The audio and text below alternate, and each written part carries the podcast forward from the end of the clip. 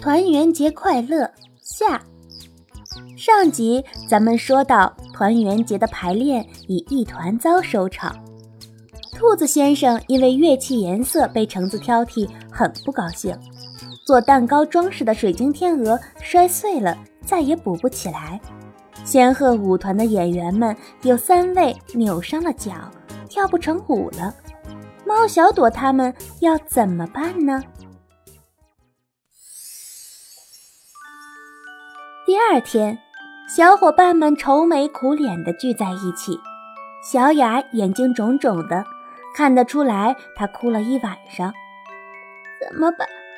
最漂亮的蛋糕装饰没有了，我们的庆典没有美丽又优雅的压轴点心了。橙子也很沮丧。兔子先生说不想演出了，我们没有乐队了。艾丽娜叹了口气，受伤的仙鹤小姐们都在家休息呢。别说表演，可能庆典都参加不了了。闯了祸的安安很不好意思。嗯，都怪我。我不该穿那个大怪鸟的衣服。大家互相看了一眼，一起叹了口气。唉。凤凰老师路过课室，看到这个情景，走了进来。孩子们，真的没有办法了吗？你们好好想想，团圆节的意义是什么？然后，也许你们会有办法的哦。大家又互相看了一眼，低头思考起凤凰老师的话。团圆节，月亮三姐妹相聚在一起，家人朋友相聚在一起，这应该是一个温馨快乐的节日啊！安安说：“所以这应该是一个属于大家自己的节日。”猫小朵一拍脑袋：“我有办法了！”团圆节当天，当人们相聚在镇中心广场上的时候，都觉得很新奇。广场外围是阿花婆婆带来的花精灵们用花瓣拉起的彩带，魔法珠宝店的老板嗡嗡先生用夜光珍珠照亮了整个广场。粉红色的桌椅那是没有的。大树公公召唤来树精灵，在广场里种下一丛丛灌木。再用藤蔓编制成桌椅，很有趣吧？大家吃点什么呢？镇上会做好吃点心的爸爸妈妈们可多了，大家都有自己的拿手绝活哦。比如艾丽娜妈妈做的动物饼干还会动哦，如果拿起来不赶快吃掉，饼干就会跑走了。小朋友们觉得特别好玩，到处追着动物饼干跑。可可的爸爸会做气泡饮料，他把好喝的果汁和饮品变成气泡，飘在空中。想吃哪个，跳起来一口咬住，满嘴香甜。庆典的压轴蛋糕也是由美嘉做了一块，用魔法糖霜拼接在一起，组成了几个大字：“团圆节快乐”。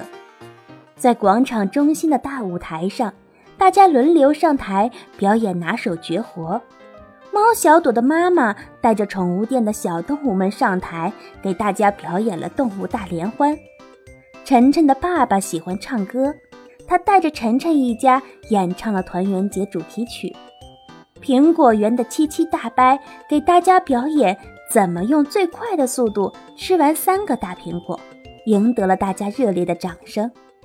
这个晚上真是太开心了，在明亮的月光下。小镇上的人们尽情地唱歌、跳舞，吃着、喝着、玩着，每个人脸上都洋溢着笑容。嗯，猫小朵，你这个主意真是太好了。白白小声说：“他还是穿着幽灵船长的衣服，但是今天没有人说他不应该穿成这样了。开心最重要。”安安抖着大翅膀说。对，大家一起来做庆典的主人，对每个人都能贡献自己的力量，这真是太好了！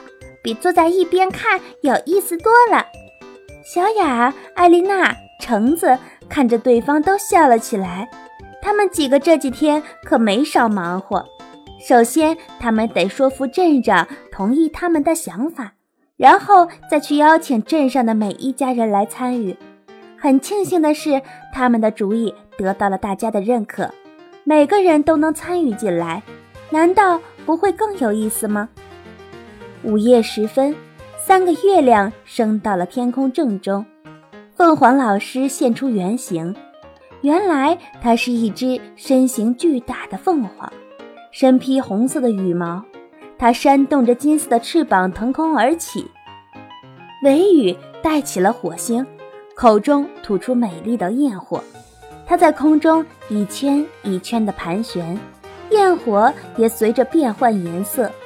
偶尔还有一两只调皮的火精灵想跳到地上来，很快又被风卷回半空。如此美丽的景象让大家都沉醉其中，直到一切结束，才发出了雷鸣般的掌声。人群里，猫小朵和小伙伴们一人拿着一颗果汁气泡，大家手拉手一起说：“团圆节快乐！”在一起把果汁气泡扔进嘴里，笑得好开心。这个团圆节真快乐啊！